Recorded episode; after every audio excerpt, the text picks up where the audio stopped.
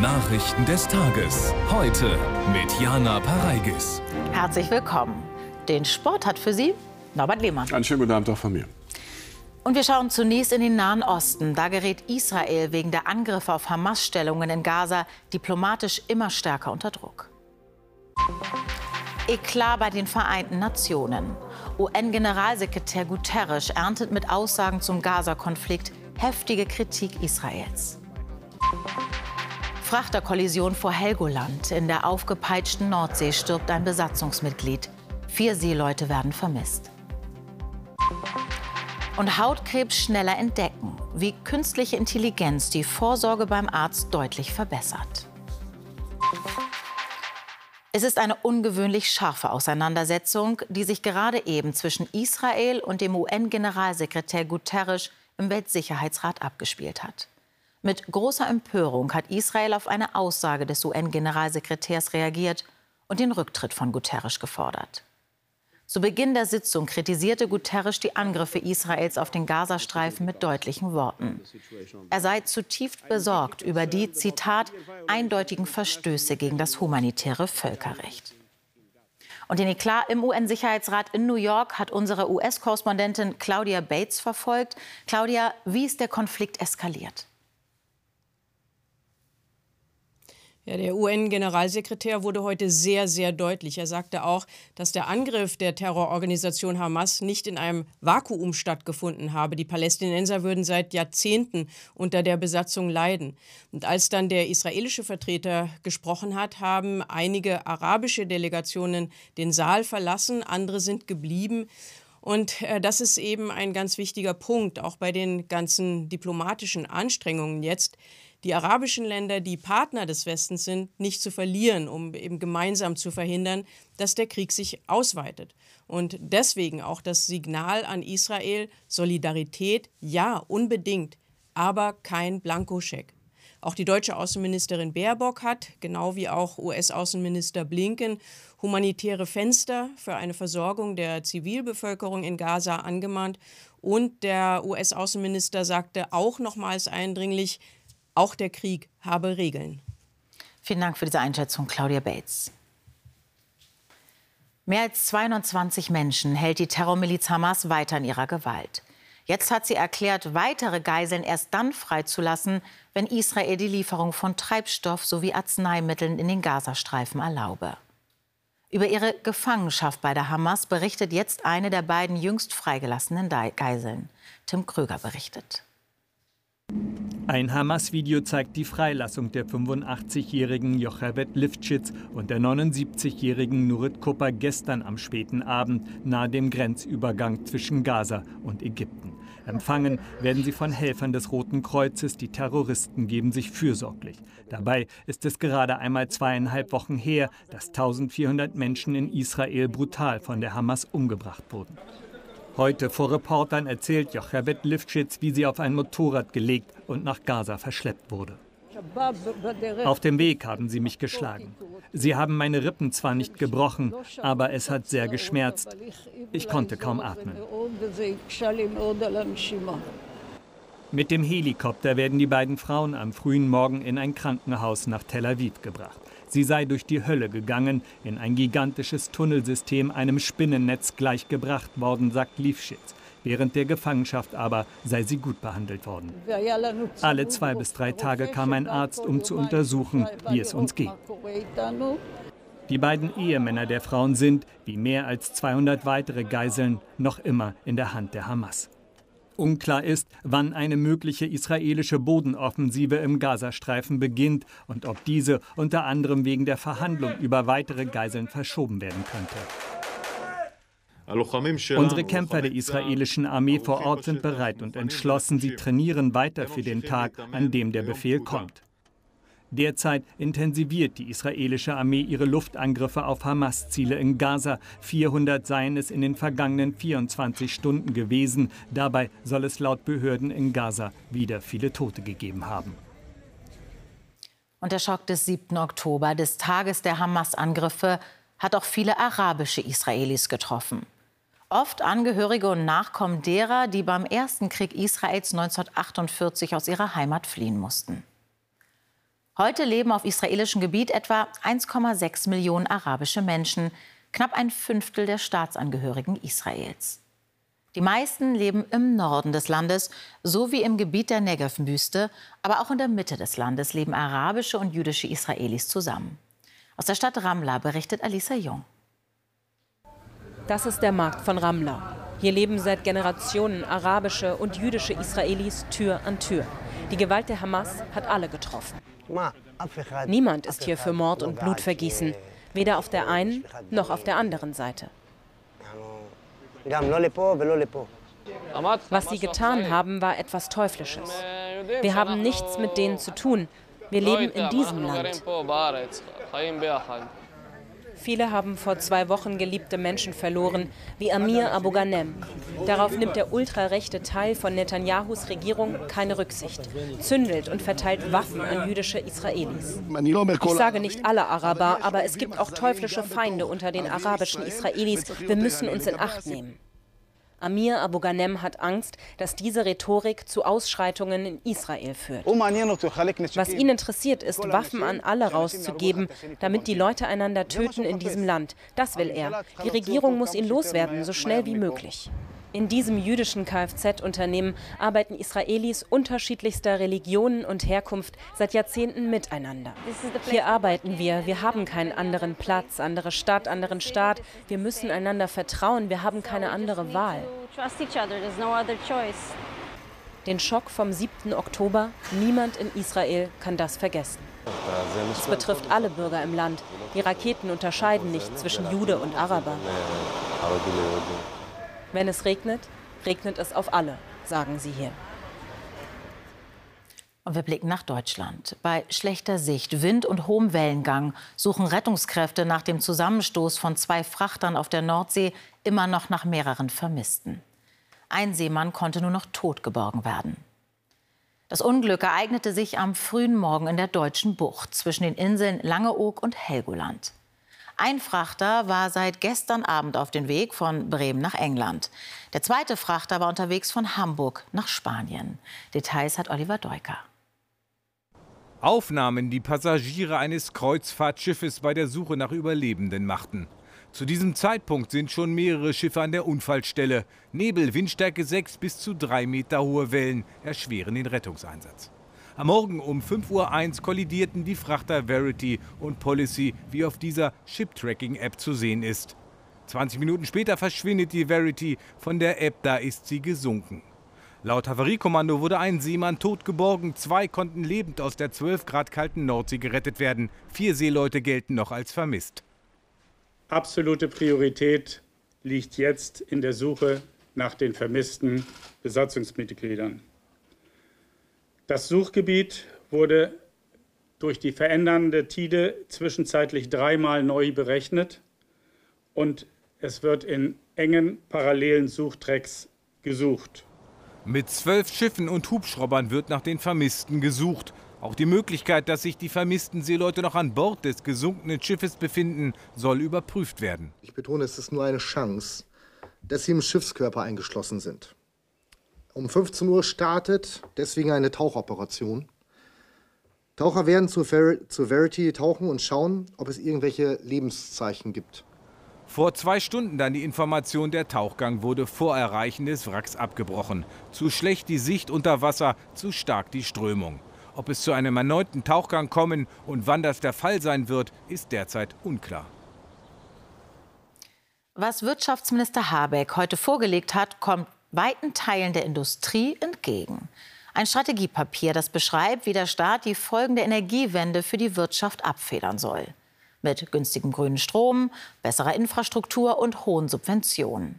Ziel ist es, auch energieintensive Industriezweige dauerhaft im Land zu halten. Zunächst muss Habeck aber die Koalitionspartner von seinen Plänen überzeugen. Klaus Brotbeck berichtet. Viel Zeit hat das Land nicht. Zu lange sei zu wenig geschehen, sagt der Wirtschaftsminister. Der Handlungsdruck, so Robert Habeck, sei hoch.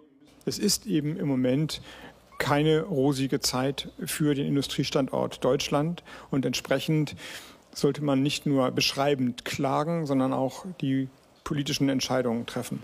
Deutschlands Infrastruktur soll verbessert, die Energiewende beschleunigt, das Land digitalisiert, Bürokratie abgebaut, Forschung erleichtert werden. Der Standort Deutschland insgesamt also dringend modernisiert werden. In der Industrie stößt das auf Zustimmung, aber auch auf Ablehnung. Ich finde die Industriepolitik, die Robert Habeck vorgestellt hat, vorgeschlagen hat, sehr, sehr gut. Denn er hat wirklich anerkannt, dass wir viel ändern müssen bei der Industriepolitik in Deutschland und wird jetzt dafür eine aktive Politik einzusetzen. Und eigentlich ist das relativ neu für Deutschland. Es ist eine reinste Orgie an Vorschlägen für Subventionen und Planwirtschaft. Marktwirtschaftliche Elemente sind hier nicht zu erkennen. Er nutzt zwar den Begriff Angebots Angebotspolitik. Aber Angebotspolitik bedeutet sehr gute Rahmenbedingungen für alle Unternehmen in Deutschland statt Subventionen und Planwirtschaft. Kritik kommt auch von der Union. Herr Habeck scheint die Vorstellung zu haben, das Verteilen von Förderbescheiden an einzelne Unternehmen, äh, das wäre schon Wirtschaftspolitik. Äh, das springt deutlich zu kurz.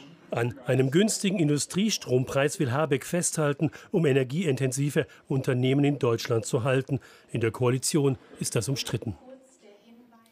Und die deutsche Wirtschaft will trotz des andauernden Krieges stärker in die Ukraine investieren. So der Präsident der Deutschen Industrie- und Handelskammer Peter Adrian heute beim sechsten deutsch-ukrainischen Wirtschaftsforum in Berlin. Sowohl der Kanzler als auch der Wirtschaftsminister waren dabei und wiesen auf Erleichterungen für deutsche Firmen bei staatlichen Investitions- und Exportgarantien hin. Mehr von Karl Hinterleitner. Er wirbt für wirtschaftliches Engagement. Der Bundeskanzler heute Morgen beim Deutsch-Ukrainischen Wirtschaftsforum.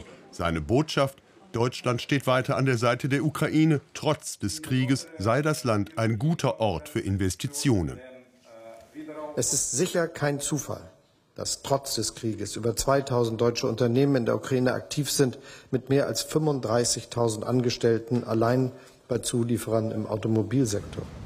Bayer ist eins der Unternehmen, die vor Ort aktiv sind. Über 100 Mitarbeiter stellen hier Saatgut her. Sie versorgen damit die eigene Landwirtschaft, exportieren aber auch in die EU und sehen optimistisch in die Zukunft. Wir planen nicht, unsere Produktion zu schließen. Das motiviert uns hier alle sehr und bei uns werden große Investitionen realisiert. Bis zum Jahr 2025 planen wir 60 Millionen Euro in die Produktion zu stecken, um die Kapazitäten im Bayer-Standort in der Ukraine zu erhöhen. Die Bedingungen sind hart, immer wieder Luftalarm, sodass die Mitarbeiter in die Bunker müssen. Wie auch andere Firmen fordert der Bayer-Konzern von der Bundesregierung daher mehr Unterstützung. In der Bundespolitik würde ich mir wünschen, dass die Investitionsgarantien weiter ausgebaut werden, dass, sie, dass die Konditionen äh, attraktiv sind, dass äh, auch sehr deutlich gemacht wird, welche Finanzierungsmöglichkeiten es für Unternehmen gibt, um eben jetzt äh, neue Investitionen zu tätigen. Investitionen, die unter normalen Umständen sichere Gewinne versprechen, hier aber sind sie ständig bedroht durch russische Luftangriffe. Die Europäische Union will die Windkraft deutlich ausbauen. Vor allem lange Genehmigungsverfahren sind ja ein Problem. Helfen soll da nach dem Willen der EU-Kommission das sogenannte Windkraftpaket. Geplant sind, dass etwa nationale Genehmigungsverfahren stärker digitalisiert werden.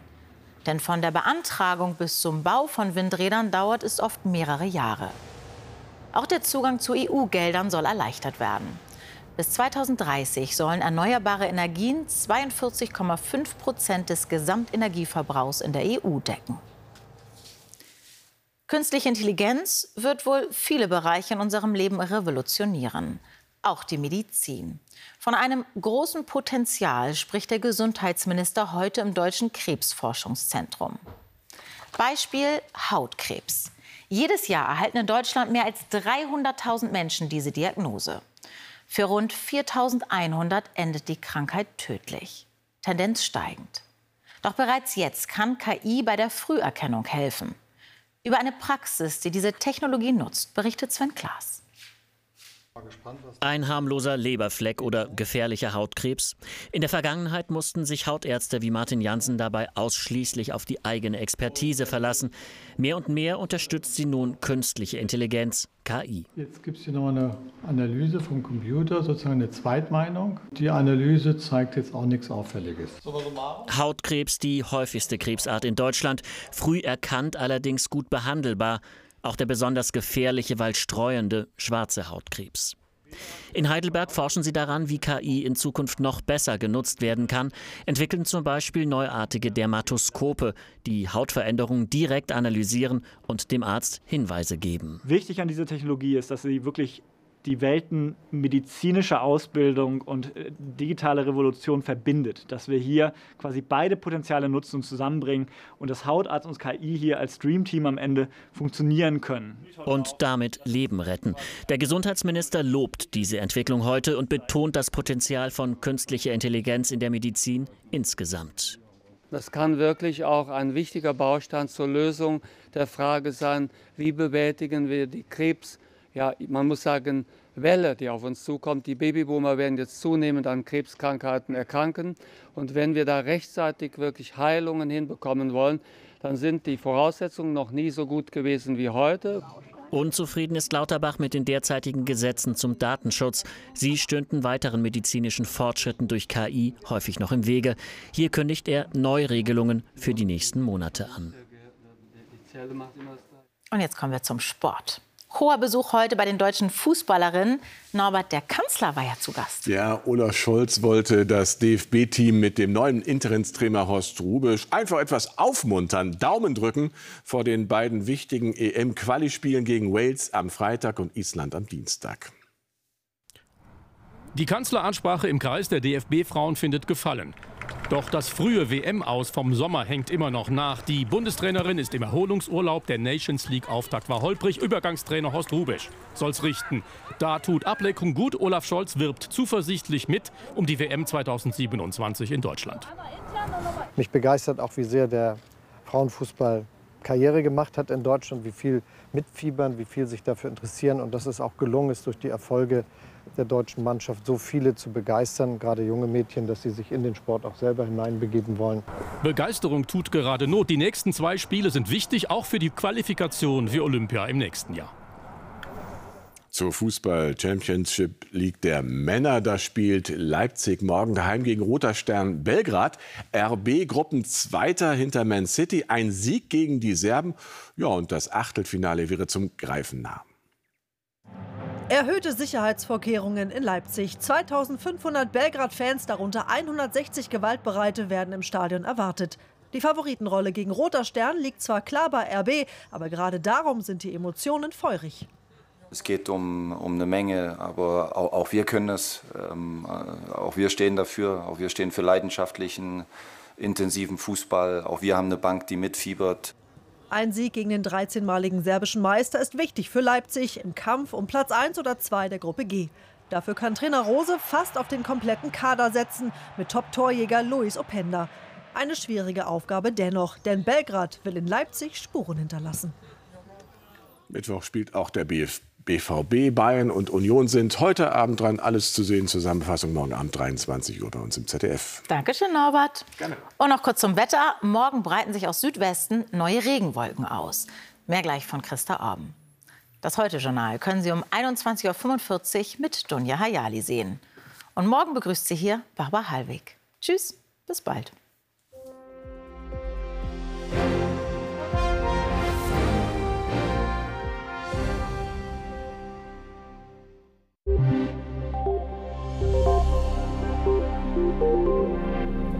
Guten Abend. Der Herbst hat nun wirklich Einzug gehalten. Es wird eine graue und nasse Woche. Denn kaum verliert das eine Tief seinen Einfluss auf uns, fängt es auch schon das nächste Tief ein und das bringt uns morgen dann neuen Regen aus Südwesten. Heute Nacht zieht aber erstmal der Regen zwischen der Ostsee und den Ostalpen ab. Dahinter kann sich in der Früh im Südwesten dichter Nebel bilden. Was die Temperaturen betrifft, ist der Herbst im Moment aber noch recht mild. Die Nächte sind frostfrei. Heute Nacht sinken die Werte auf 10 bis 4 Grad. Morgen liegen wir auch meist im zweistelligen Bereich. 11 Grad gibt es in den höheren Lagen der Mittelgebirge und 16 Grad in Niederbayern. Die dicke Winterjacke, die brauchen wir morgen also noch nicht. Aber eine Regenjacke ist durchaus hilfreich, denn die dichten Regenwolken breiten sich aus dem Südwesten eben aus und erreichen im Tagesverlauf in etwa eine Linie Emsland-Vogtland. Und mit den Regenwolken frischt auch der Wind aus südlichen Richtungen deutlich auf. Im Nordosten, da bleibt es trocken und es gibt sogar einen freundlichen Streifen zwischen der Nordsee und dem Erzgebirge mit einigen sonnigen Phasen. Die Sonne sehen wir in den nächsten Tagen aber nur selten. Es ist stark bewölkt und windig bei 11 bis 16 Grad und immer wieder ziehen Regengebiete durch. Halten Sie also den Regenschirm bereit. Tschüss.